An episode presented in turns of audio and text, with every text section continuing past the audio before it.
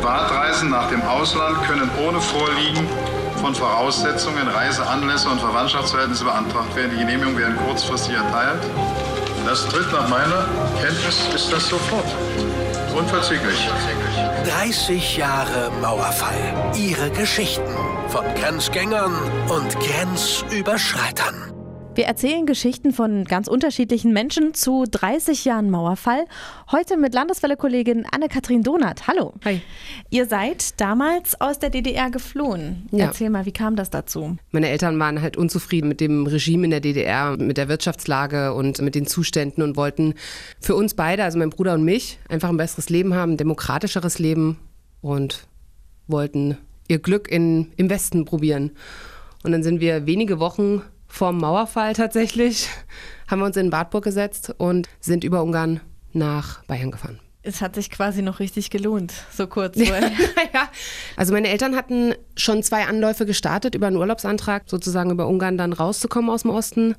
Und es hat erst so spät geklappt, weil dann ist das schon alles losgegangen, da war Aufbruchstimmung und da hatten die das, so wie meine Eltern mir das erzählt haben, auch nicht mehr so eine richtige Übersicht. Irgendwann war dem Antrag stattgegeben und wir konnten dann sozusagen über Ungarn abhauen. Es gab quasi vier Leute, ne? dich, deine Eltern, deinen großen Bruder, ja. in einem Wartburg. Ja. War da noch Platz für irgendwas anderes? Also der Kofferraum war schon voll. Also wir hatten schon ein paar Sachen dabei, aber halt eben nur das Nötigste. Wir haben viele Sachen zurückgelassen auch. Ich weiß, dass wir viel Platz hatten hinten. Damals gab es ja noch keine Anschneidpflicht. Also ich weiß, dass wir auch da auf dem Rücksitz da rumgeturnt sind. Und wir haben da ganz normal auch so das nach hinten klappen können, haben dann da auch geschlafen im Auto.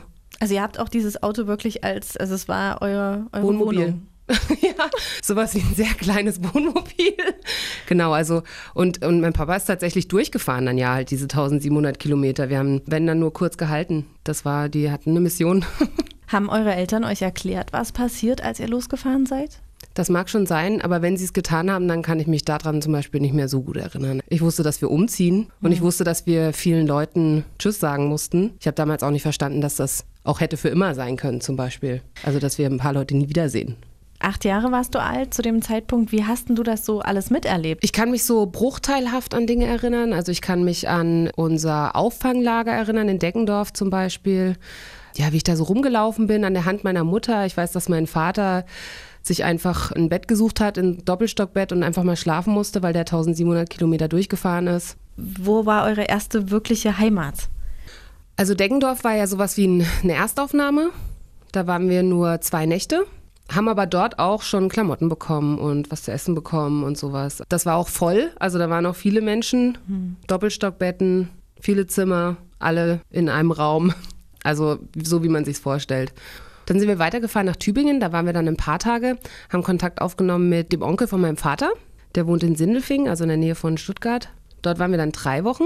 Von dort aus haben dann meine Eltern erfahren von der Bürgerinitiative in München, die sozusagen DDR-Familien vermittelt haben an sowas wie Pflegefamilien. Mhm.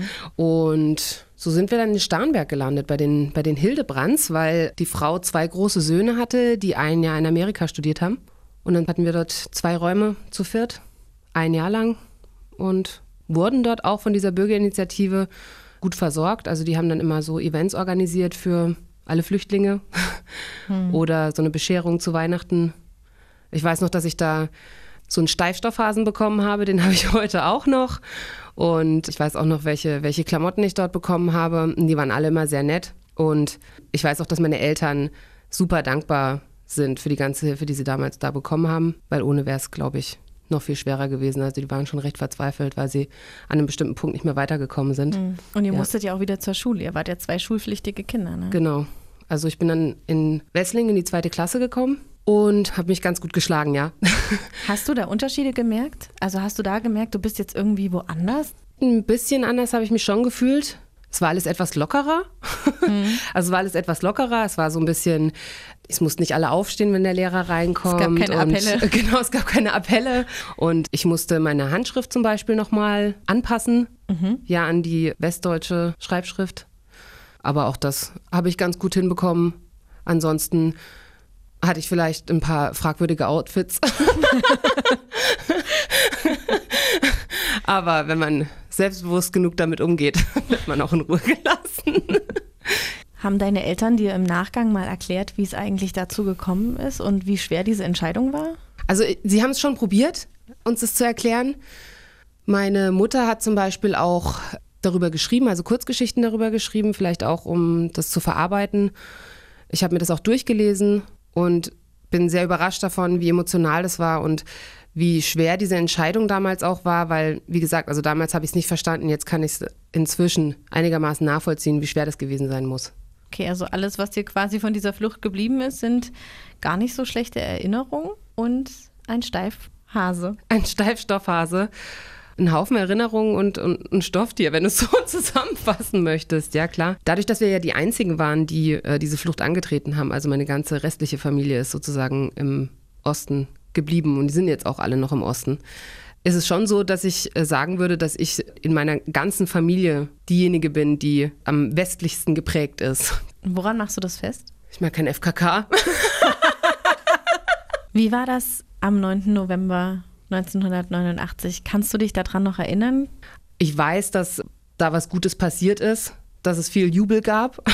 Mhm. Ja, also für mich ging ja das Leben da in, in Bayern, da in der zweiten Klasse bei den Hildebrands einfach ganz normal weiter erstmal. Ihre Geschichten zu 30 Jahren Mauerfall bei Landeswelle Thüringen.